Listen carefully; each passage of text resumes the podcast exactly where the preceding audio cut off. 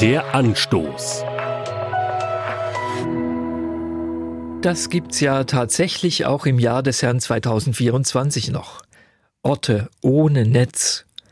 Empfangslöcher, wo auch das leistungsfähigste Smartphone kapituliert. Und das ist dann kein Wunder.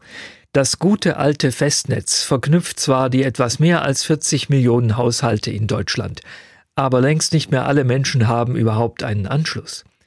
Und ein stabiles Funknetz braucht eine gehörige Zahl an Sendemasten und Antennen. Das war und ist nicht überall gegeben. Und das kann dann zum Problem werden, wenn ich in Schwierigkeiten gerate.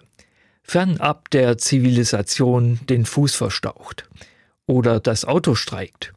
Oder ich weiß keinen Rat, brauche aber dringend einen. Und nun das Erstaunliche.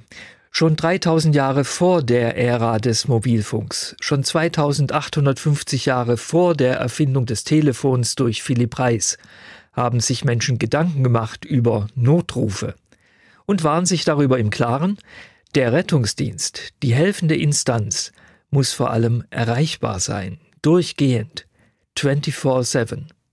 Und sie kannten zumindest eine Adresse, bei der das gegeben ist.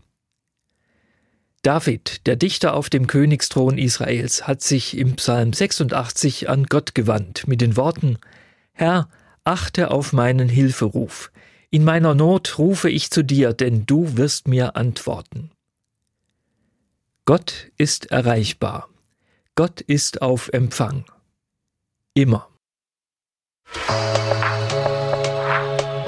Der Anstoß. Auch als Podcast auf erfplus.de. ERF Plus. Tut einfach gut.